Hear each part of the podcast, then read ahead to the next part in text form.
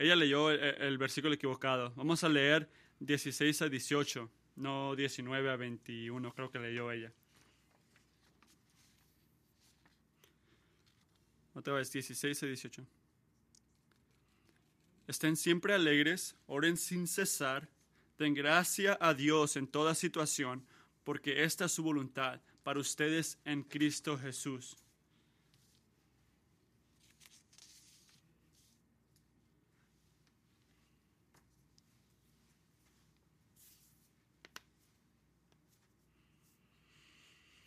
Padre, pido por tu bendición ahorita mientras predico tu palabra. Gracias que es viva y activa y que esto es un texto corto. Te pido que nos ayudes a poder poner atención y no movernos rápidamente. Necesito tu fortaleza, tu sabiduría. Te pido que yo pueda hacer menos y tú puedas hacer más. ¿Cuántos de ustedes saben la, unas acrónomas que significan ASSJ? Bueno, es en inglés, así que no va a traducir igual.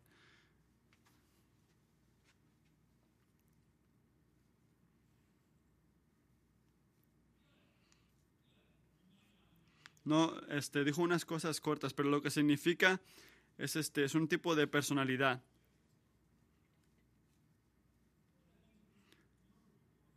Algunas, algunos de ustedes saben del mundo de personalidad y sabiendo cómo, qué tipo de persona eres tú.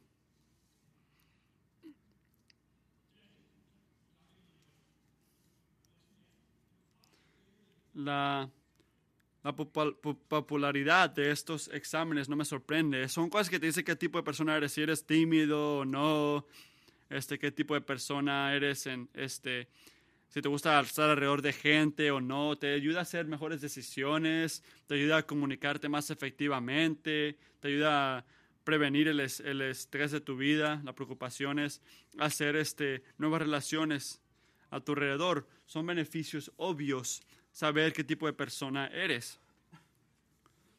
Pero yo también diría que al lado de estos beneficios hay unas preocupaciones también. En primer lugar, podemos pensar, si no tenemos cuidado, que buscando la definición de quién soy es algo que refleja quién eres tú. Así que la, la, manera clásica, liberal, de pensar, que piensa la cultura americana, dice que, que el propósito no lo encuentras fuera de ti, encuentras dónde? En, dentro de ti, mirándote, reflejándote entre ti mismo, así puedes conocerte a ti mismo.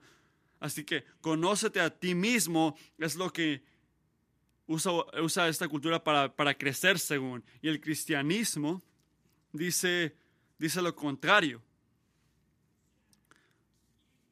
Si, si quieres saber lo que es bueno, apropiado, si quieres descubrir el propósito en medio de un mundo loco, no mires alrededor, mira dentro de ti, mira, mira este, al Dios que te creó, perdón. Juan Calvino lo dijo correcto. El hombre nunca logra un conocimiento claro de sí mismo a menos que primero haya mirado el rostro de Dios. Y luego desciende de contemplarlo a Él para examinarse a sí mismo. Tienes que entender esto. No puedes entenderte a ti mismo si no entiendes a Dios, si no contemplas quién es Dios y puedes discernir si es verdad o no, bueno o malo, correcto o inapropiado. Eso requiere, solo se puede discernir al ver a nuestro Dios y ver su pureza y su gloria. El propósito no es algo entre nosotros, es algo centrado en Dios. Y eso es el segundo peligro si, si nos obsesionamos con los exámenes de personalidad pero hacen, son peligrosos. El segundo punto es esto, que podemos creer que quién somos nosotros es, es aceptable. Que cuando ves la palabra de Dios, Dios dice, quién somos nosotros necesita transformación, no está bien. ¿Me entienden? hay alguien malo, hay algo malo al saber que eres introvertido, extravertido, eres alguien que juzga. No, no hay nada malo con conocer esas cosas, pero si no tenemos cuidado, podemos continuar más lejos de esto y pensar y actuar que como nuestra necesidad más grande es ser aceptados por quien somos nosotros. Y después lo que ocurre es que hacemos que Dios se haga a la persona que tiene que amar a esa persona que soy yo. Él, él me acepta por cómo soy y no me pide hacer nada, no quiere que cambie. Y eso va que, algo que vaya contra mi personalidad. Esa gente que me odia sí quiere que cambie, pero Dios no le importa que sea así. Así que para de criticarme, de decir algunos, empiecen a amarme por quien soy, cómo soy, porque eso es lo que hace Dios conmigo. ¿Has escuchado eso? ¿Sentido eso? ¿Pensado eso? Segundo de Corintios 3:18 pide otra visión. Escucha esto. Pero todos nosotros, con el rostro descubierto, contemplamos como, como, en un espejo la gloria del Señor. Estamos siendo transformados en la misma imagen de gloria en gloria como por el Señor, el Espíritu. Él te transforma. En otras palabras, el llamado de Dios para tu vida no se trata de que seas más como tú, es ser más como Él. No son la misma cosa, no que seas como tú, pero que seas como Él. Dios te ama en este momento. No importa dónde estás, lo que está ocurriendo, lo que vas a hacer este fin de semana, sí, todavía te ama. Pero ese amor te acepta por quién eres tú y decir, ¿sabes qué? No importa, sigue así. No. Requiere un cambio. El enfoque de Dios es hacerte más como Él. Y ahí está tu bien, en la gloria de Dios. Así que no vengas a la palabra de Dios pidiéndole que te ame de una manera terapéutica, que donde estás ahorita es hermoso.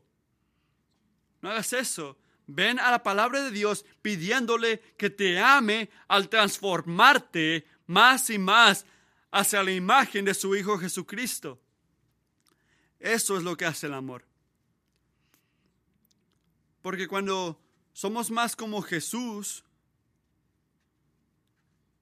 al, que estamos llamados a, imitar, ahí eso nos hacemos más y más como Él y, lo, le damos gloria de esa manera. Y estos versículos, el capítulo 5, 16 a 18, el Señor revela su llamado para nosotros un cambio, un amor con propósito, con tres llamados, gozo dudadero, hora sin cesar y gratitud permanente. Nota que esto no es una opción. Si eso no, si esto va contra tu personalidad, está bien. No, no, no. Es, no es una invitación. El gozo, la oración y la gratitud son el llamado, es un mandamiento. Es una instrucción de tu Creador. Así que en otras palabras, si dices que eres cristiano, la palabra gozo, oración y gratitud siempre deben de estar en tu personalidad. Persistente. Todas esas cosas siendo persistente. La gozo, oración y gratitud. Pero mucha gente dice, este, me falla algo, me falta algo, no tengo esto, no tengo esto. No, eso es un mandamiento de Dios. Ese es el enfoque, enfoque de todo esto. Las buenas noticias del Evangelio es que lo que Dios requiere de nosotros en Cristo Jesús, Dios nos da en Cristo Jesús. Escuchen eso otra vez. Lo que Dios requiere de nosotros, Dios nos lo, nos lo da también. Las buenas noticias del Evangelio es que lo que Dios requiere de nosotros, de ti, en Cristo Jesús, nos lo proporciona a través de Cristo Jesús. Así que mira el versículo 18, porque esta última frase es lo más importante de lo que vamos a hacer hoy. Porque esta es la voluntad de Dios para ustedes en Cristo Jesús. En Cristo Jesús. Es por Jesús. ¿Por quién es Él? Lo que ha hecho Él para nosotros, por nosotros que un cristiano debe ser caracterizado por tres diferentes cosas, gozo, oración y gratitud. Así que ahora vamos a hablar de el gozo. Miren el versículo 16. Estén siempre alegres. Le dice a esta iglesia en Tesalónica que se regocijen. Es una decisión donde decidimos activamente gozarnos en algo o alguien. Así que se trata, eso es lo que significa gozar, la definición, ser gozoso. Y pensamos, pensamos que el gozo es una emoción que no podemos controlar. Así que viene espontáneamente, viene y se va espontáneamente. Decirle a alguien, gózate, sé gozoso, parece este, igual a decirle a la gente que venga a llorar en tu funeral. O poner una sonrisa en tu cara en la iglesia cuando verdaderamente estás sufriendo por dentro. Sé gozoso parece algo emocional, algo que va contra, contra la voluntad de Dios. Pero ahora mira el versículo 16, estén siempre alegres. Un mandamiento.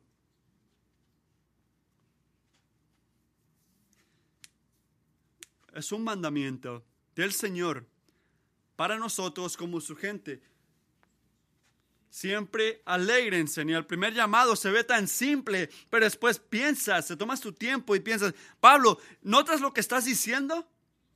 Hay que ser honesto.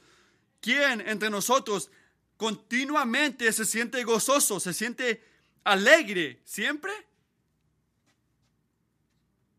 Estaba hablando con un amigo mío hace unos días que confesó que no tiene tiempo para estar gozoso. Y entiendo eso. Y todavía el mandato de la Biblia nos enseña una y otra vez que el gozo, que el, gozo no es algo opcional para la gente de Dios, es algo requerido, es un mandamiento de Dios. Este uh, dice, y siempre alégrense en presencia de nuestro Señor. Primero de Corintios dice, alégrense el corazón de los que buscan al Señor. Salmo dice, alégrense en el Señor y regocíjense.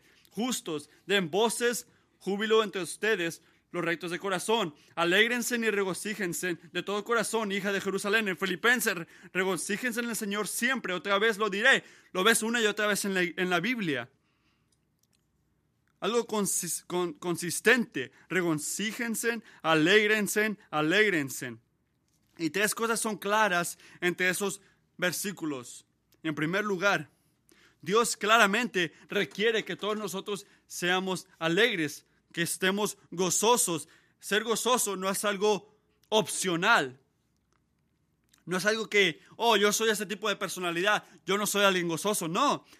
En segundo lugar, lo que Dios requiere de nosotros está centrado en Dios. Nota que Dios no es alguien que quiere que te muevas en emoción, que, oh, wow, se ve bonito eso, hay que ser gozosos. No, el objeto de nuestro gozo importa. No se trata más de ser gozoso por nada, se trata que tiene que ser por propósito.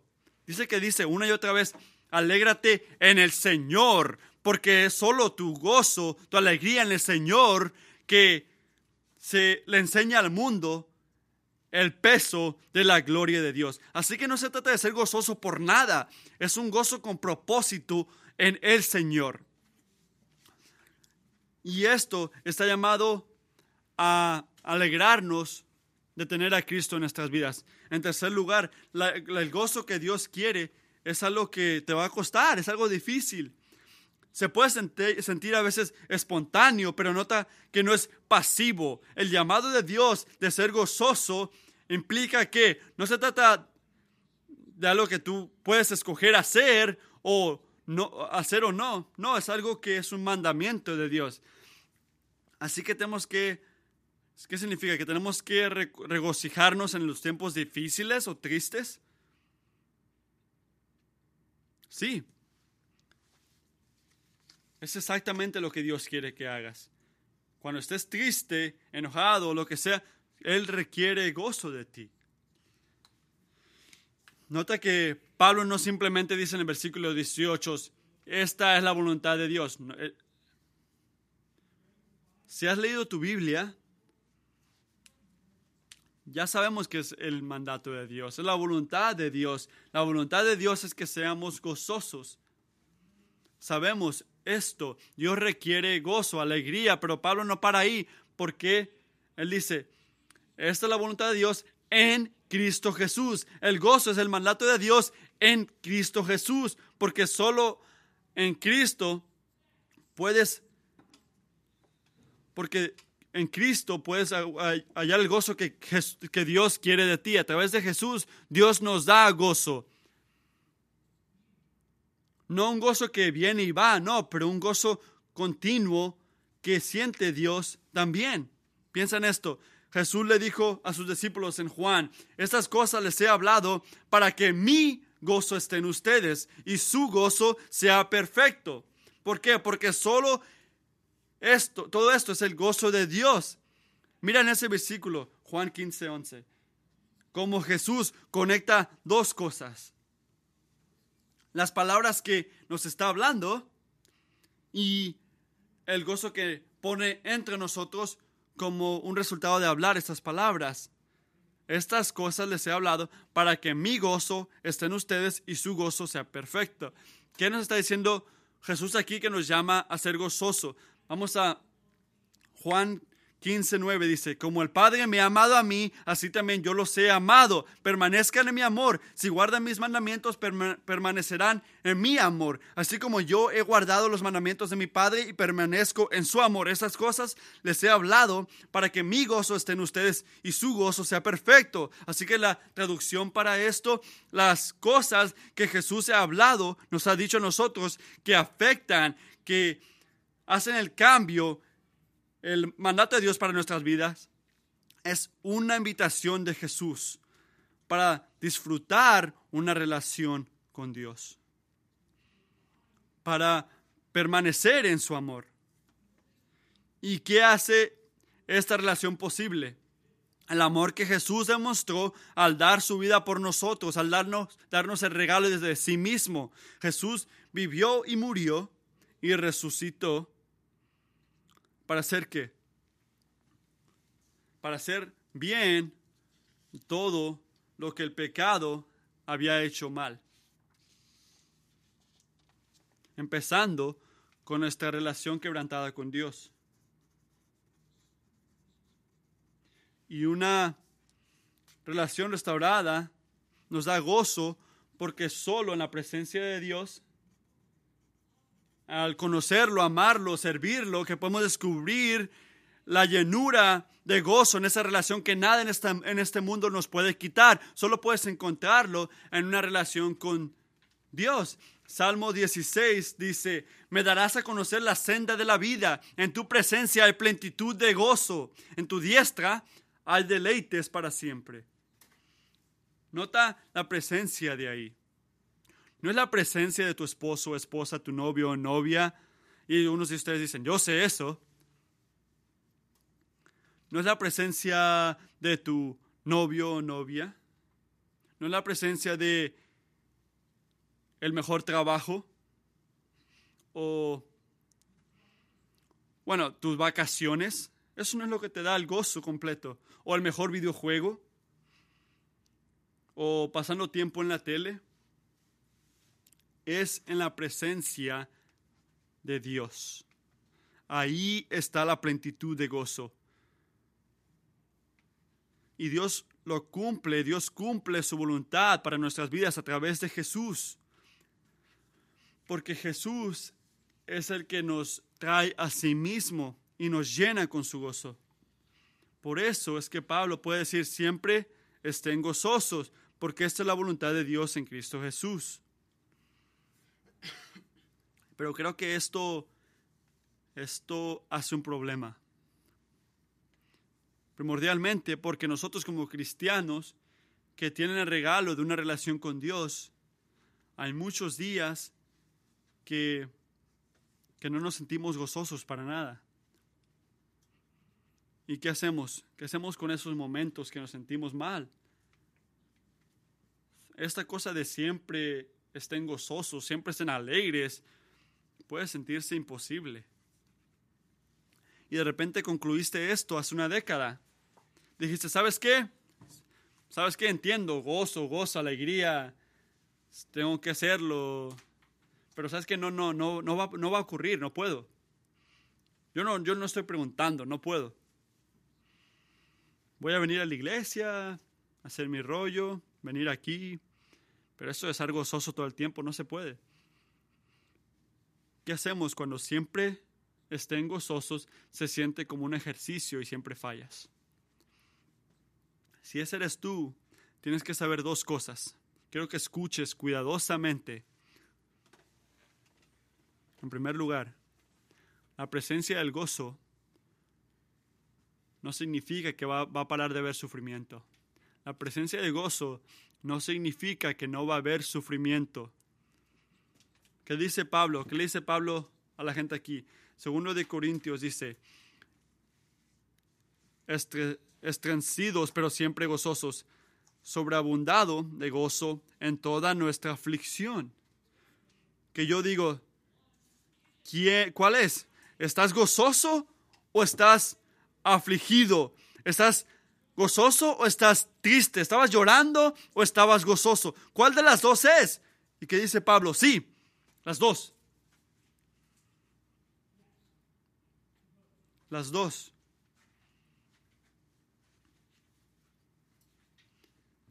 Y Jesús dice,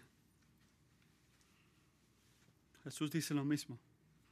Hebreos 1.9 dice, Dios te ha, te ha ungido a Jesús refiriéndose a Jesús, con aleo de alegría más que a tus compañeros.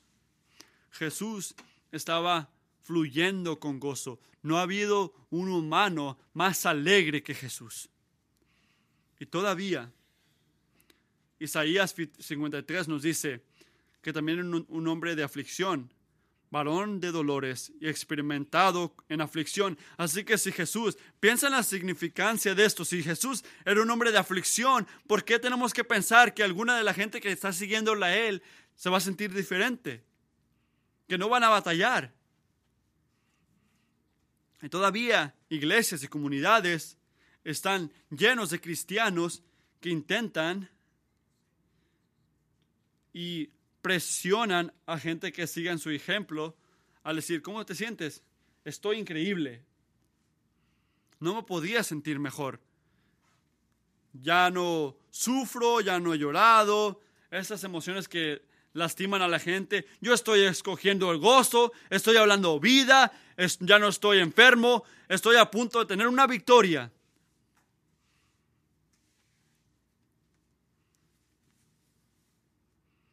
amigo, no hagas esto. No hagas esto. ¿Por qué? Porque estar gozoso en el Señor no significa que ignores o vayas contra tus sufrimientos. Se trata de mantener tu alegría en Cristo Jesús en medio de ese, sufrimiento, en medio de esa batalla. Eso es lo que está diciendo Pablo aquí. Tenemos que recordar que la presencia de gozo no significa que no hay batallas, sufrimientos, aflicciones. En segundo lugar, mientras no nos podemos hacer sentirnos gozosos, no puedes hacerte sentir gozoso. A veces me recuerdo, este, diciéndole a me encuentro diciéndole a mis hijos, este, mantente gozoso, tienes que estar gozoso, este, le digo a mis niños. Y después me acuerdo y pienso, ay, tú idiota, esto es exactamente lo que Dios requiere de ti. Pero ¿cómo has podido mantenerte, cuándo has podido mantenerte gozoso a ti mismo? No puedo hacerme sentirme gozoso. No significa que no debo de estarlo, pero puedes escoger a dónde vas a buscar tu gozo. ¿Dónde buscas el gozo? Escucha cuidadosamente. Siempre estamos buscando el gozo en algo o alguien. Siempre. No puedes estar vivo como un humano y no hacer eso, no buscar tu gozo en alguien o algo. Así que podemos hacer esto en medio del sufrimiento. Porque se nos olvida el enfoque de nuestro gozo. Así que el dinero puede ser tu gozo, aunque no lo tengamos. El sexo puede ser nuestra llenura, aunque no nos den. el, la, la aprobación del humano puede ser tu gozo, pero nadie te quiere.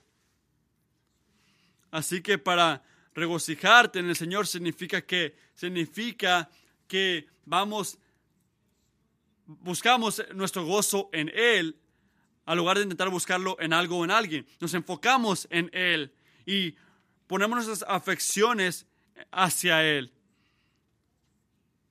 Y mientras estamos esperando sentir ese gozo que sabemos que deberemos de sentir y que queremos sentir, dijimos con David en Salmos, este, este, oh Dios, tú eres mi Dios, te buscaré con afán, mi alma tiene sed de ti, mi carne te anhela, cual tierra seca y arida donde no hay agua, así te contemplaba en el santuario para ver tu poder y tu gloria. No siento gozo ahorita, pero estoy buscándote a ti, Señor, para sentirlo. En el santuario, para ver tu poder y tu gloria, Señor. No lo buscaré en otra cosa, lo buscaré en ti. Notas que en este punto del Salmo, David no ha sentido el gozo. Pero ¿qué hace? ¿Qué está haciendo? Él está buscándolo, no en algo, en alguien, sino enfocándose en Dios, manteniéndolo enfrente de sus ojos. Piénsalo así. No puedes hacerte sentir algo. Pero puedes decidir si vas a ver, si vas a ver a, tu estómago esperando recibir gozo. No puedes, no puedes hacerte sentir algo, pero puedes decidir.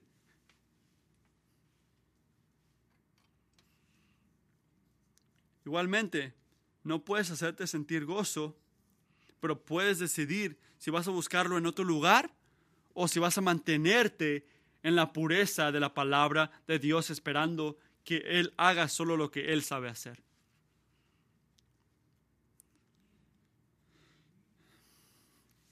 Y si no nos gozamos cuando escuchamos un sermón como ese, ¿sabes qué? No me estoy gozando siempre. ¿Qué hacemos? Lloramos y le pedimos perdón a Dios por ese pecado. Porque no es algo de personalidad, es algo, es un mandato. Porque cada vez que somos menos de, de gozosos en Dios, estamos mintiéndole al mundo a nuestro alrededor que no es tan bueno como Él dice ser.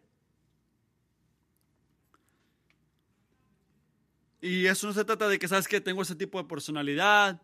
No, eso es pecado. Si no estás gozoso en Dios, estás pecando. Arrepiéntete.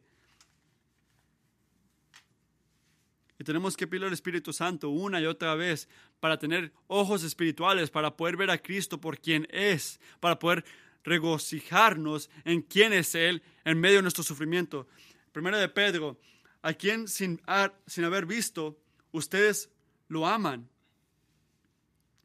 Y a quien ahora no ven, pero creen en Él y se regocijan grandemente con gozo inafable y lleno de gloria, obteniendo como resultado de su fe la salvación de sus almas. El gozo que Dios requiere de nosotros en Cristo Jesús, Dios no, nos suple, nos da a través de Cristo Jesús. Un cristiano debe ser, ser este, caracterizado porque por el gozo. El punto número dos, miren el versículo 17, oración. Oren sin cesar. Oren sin cesar.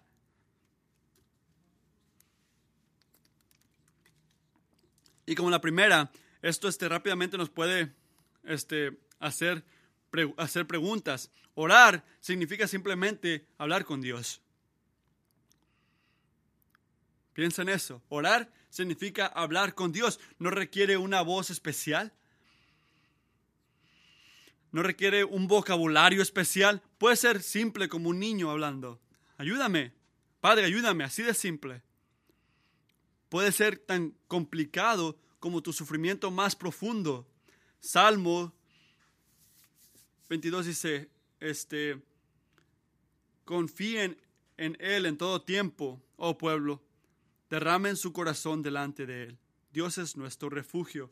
Y cuando Pablo dice, oren sin cesar, Él no está diciendo, no, no quiere decir, todo lo que debes hacer en todo momento es orar con Dios. No lo que quiere decir como si los verdaderos cristianos se la pasan orando todo el día.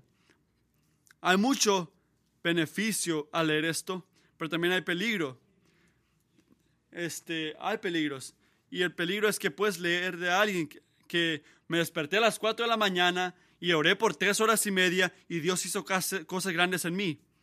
Y tú piensas, yo me duermo a las 4 porque mis hijos estaban llorando toda la noche. Así que Dios no va a hacer cosas grandes en mi vida. No, así no es.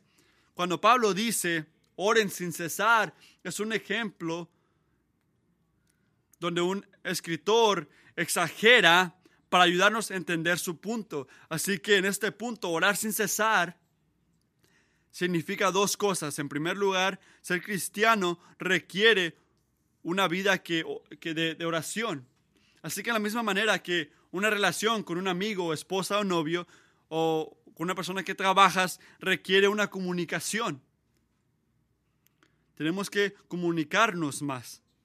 Igualmente, nuestra relación con Dios requiere una oración persistente. Si respirar mantiene tu cuerpo físico vivo, esa es la oración. La oración mantiene a tu alma viva. Es algo que continúas haciendo, donde le dices todas tus cosas a, Dios, donde le das tu, derramas tu corazón hacia Dios. En Salmos, otra vez repito, dice, confíen en Él en todo tiempo, oh pueblo, derramen su corazón delante de Él. Dios es nuestro refugio. Notas que eso no requiere despertarte a, a las 3 de la mañana o a las 4 de la mañana, no requiere eso. Cuando estás caminando en camino a ver a tu hijo, habla con Dios. Señor, necesito tu ayuda ahorita para poder ser paciente con este niño como tú eres paciente conmigo. Cuando estás caminando a la cafetería para comer antes de tu siguiente clase, habla con Dios. Padre, enséñame cómo ser una buena amiga, un buen amigo a la gente de mi, de mi escuela, especialmente a la gente que no te conocen. Cuando estás yendo a una junta donde el jefe está ahí, está esperándote a ti. Y tu presentación, antes de hablar, habla con Dios. Jesucristo, ayúdame a confiar en ti en este momento. Ayúdame a creer que tú estás en control y lo que tú piensas de mí importa más que lo que esta gente piensa de mí. Y cuando estás llegando a casa tarde del trabajo y le puedes decir a tu esposa o esposo. Y este, ellos están enojados, enojadas por algo. Habla con Dios. Padre, ayúdame, ayúdame a ser humilde, ayúdame a amar. Cuídame de ser defensivo, hacer excusas. Ayúdame a caminar en amor y no pelear, aunque yo me sienta que me están pegando feo. Habla con Dios. Orar sin cesar requiere una vida de oración. Se trata de traer todo de nosotros a Dios. No solamente la cosa correcta o apropiada de hacer, es un privilegio llamar a Dios así, cuando quieramos. Así que el segundo punto de orar, sin, sin, cesar es una oración este, persistente.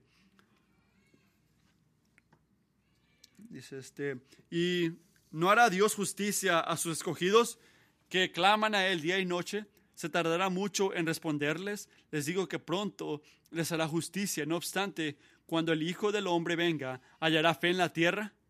Y creo que la oración, las oraciones que, que no, se, no reciben respuesta, este, hacen que la gente dude mucho de Dios. porque mucha gente, mucha de la gente que he hablado yo en mi vida y que Dios no les ha respondido en oración, saben que esto es difícil. Cuando Dios no responde una oración, es una prueba, así que tenemos que decidir, vamos a mantener a Dios prisionero para que haga lo que nosotros quieramos que haga, cuando quieramos que lo haga, o calladamente, o no, de repente no calladamente, seguir derramando nuestro corazón hacia Dios sabiendo que Él hace todo perfectamente bien, hasta las cosas que no entendemos. Orar sin cesar significa que vamos a que vamos a seguir orando. Aunque Dios no nos ha respondido, vamos a seguir orando y perseveramos en trayéndole nuestras batallas, aunque no tenemos nada, nada nuevo por decir. ¿Por qué? Porque sabemos que el trabajo de la oración no se trata de informarle a Dios lo que Él no entiende, sino continuando diciéndole a Dios que cargue el peso que tenemos. Orar sin cesar significa que tenemos una, viva, una vida de, este, de oración persistente. Es lo que está diciéndonos aquí. Así que recuerda la otra cosa que dije al principio. ¿Cuál es el enfoque grande? ¿Qué requiere Dios? Lo que Dios requiere, Dios suple. Así que significa que Dios no nada más dice, hey, dame persistencia. Él te lo da. Él nos da el poder para poder hacer esto. A través del trabajo de Jesucristo. Recuerda lo que dice Pablo. Dice, porque en el versículo 18 dice, esa es la voluntad de Dios para ustedes en Cristo Jesús. Así que, ¿cómo, cómo nos deja, cómo nos ayuda Jesús a, a tener una vida de oración persistente? Dios, dos respuestas rápidas. En primer lugar, el Padre escucha nuestras oraciones porque tenemos a Jesucristo. No tenemos acceso al oído de Dios.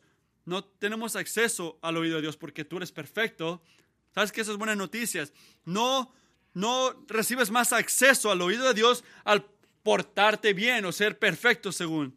Es por, es por el trabajo de Jesucristo. El único que es perfecto vivió por ti, por eso tienes acceso a Dios y murió por ti para que el Padre ahora pueda bienvenirte, para poder acercarte a Él con el mismo, la misma confianza que Jesucristo tuvo por toda la eternidad.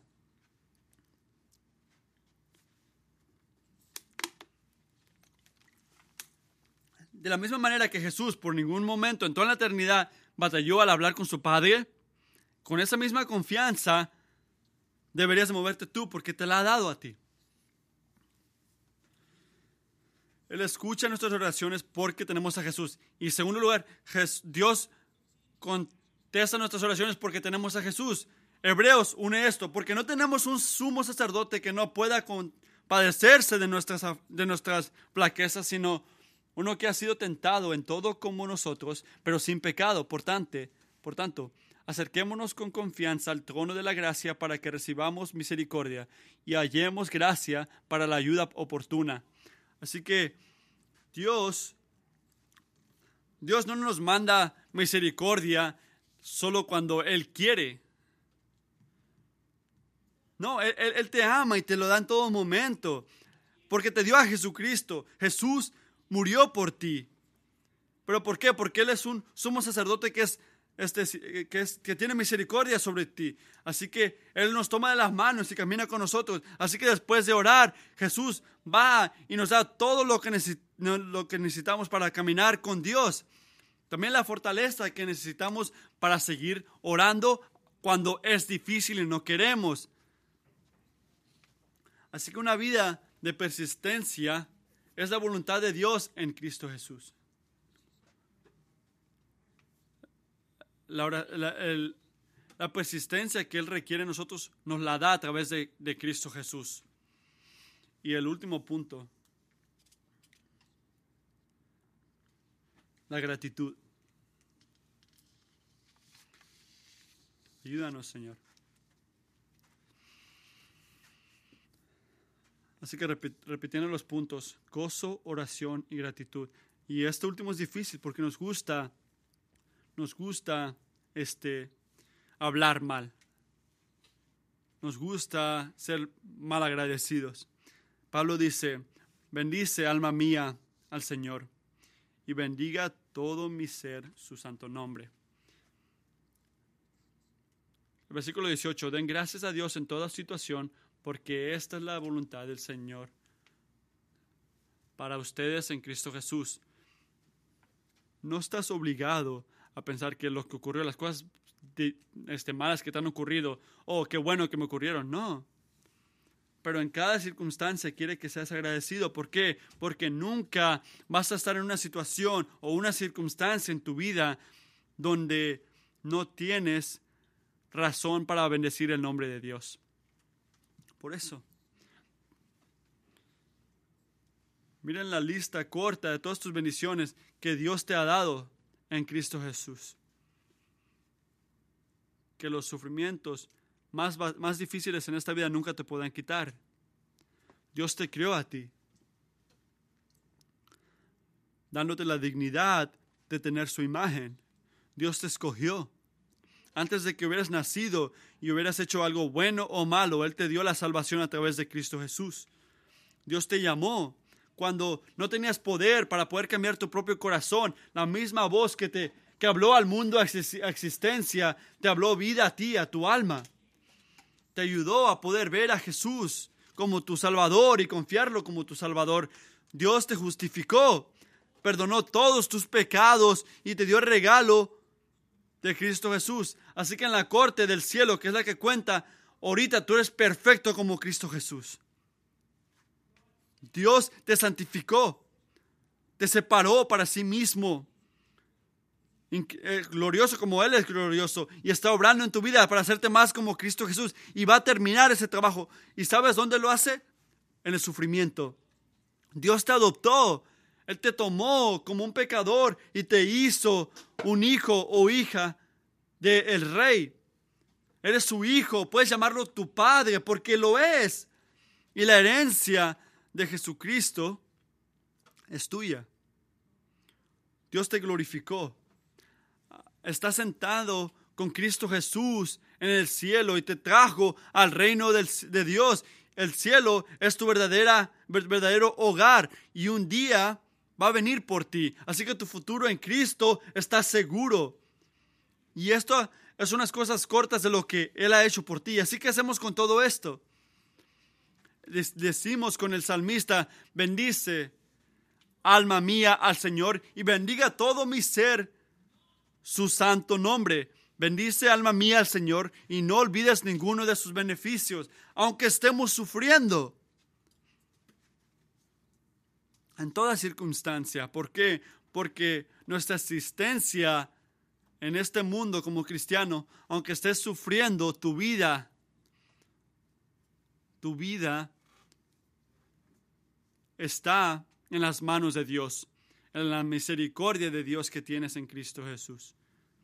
No puedes entrar en un sufrimiento, una batalla, sin saber que la misericordia está sobre, de Dios está sobre ti.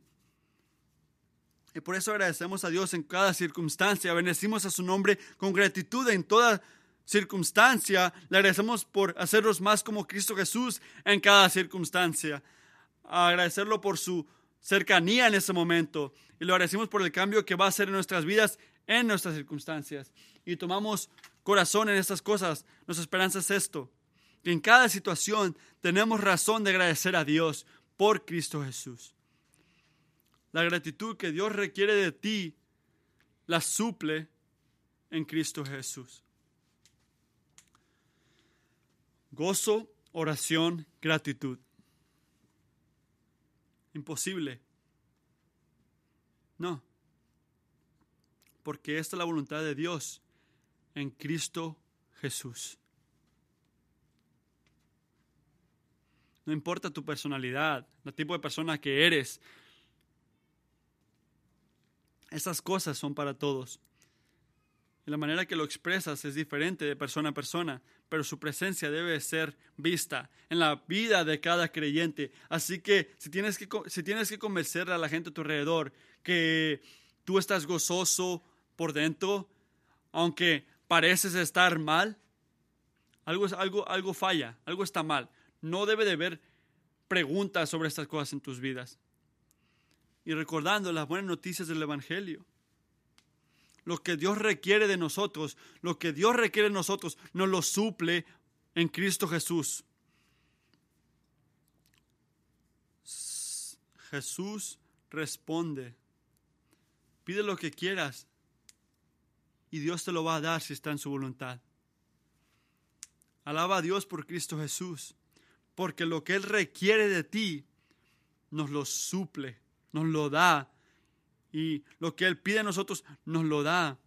¿Por qué? Porque al final, para que al final Él reciba toda la gloria, toda la gloria. Tú, Él, él movió en ti, él, hizo estas cosas en ti. Estos versículos son para todos. Nos invita, nos da una oportunidad. Si no eres creyente en Cristo Jesús, Este llamado, este mandamiento, tienes que escucharlo. Es una invitación del Señor para que te puedas arrepentir de tus pecados y venir a Cristo Jesús, para confiar y someterte a Él, para poder seguirlo a Él. Ese gozo, esa gratitud que acabo de, de, decir, no es algo que puedes hacer tú en tus propias fuerzas. Es la voluntad de Dios en y solamente en una relación con Cristo Jesús. Tienes que venir a Jesús. Y si eres creyente, la palabra de Dios esta mañana te da la oportunidad de ser humilde. ¿Por qué digo esto? Porque antes del servicio, antes de que se te olvide, te, tengo un desafío. Quiero que le digas a gente que confíes, a gente que amas, que te den una respuesta honesta, preferiblemente hoy. ¿Ves gozo en mi vida? ¿Ves oración? ¿Notas la oración? ¿Ves la gratitud? ¿Ves persistente gozo en mi vida? ¿Ves oración persistente en mi vida? ¿Ves gratitud persistente en mi vida? Por la gracia de Dios, ¿dónde estoy? ¿Dónde necesito crecer? ¿Qué ves en mí? Y luego, pregúntele, pregúntale a la misma persona, ayúdame a entender cómo Dios te, te ha ayudado a crecer en estas cosas. Dios le da gracia a los humildes. Dios ayuda a los humildes. Aprendan de unos a otros confíen que lo que Dios requiere, Él nos da. Hay que orar.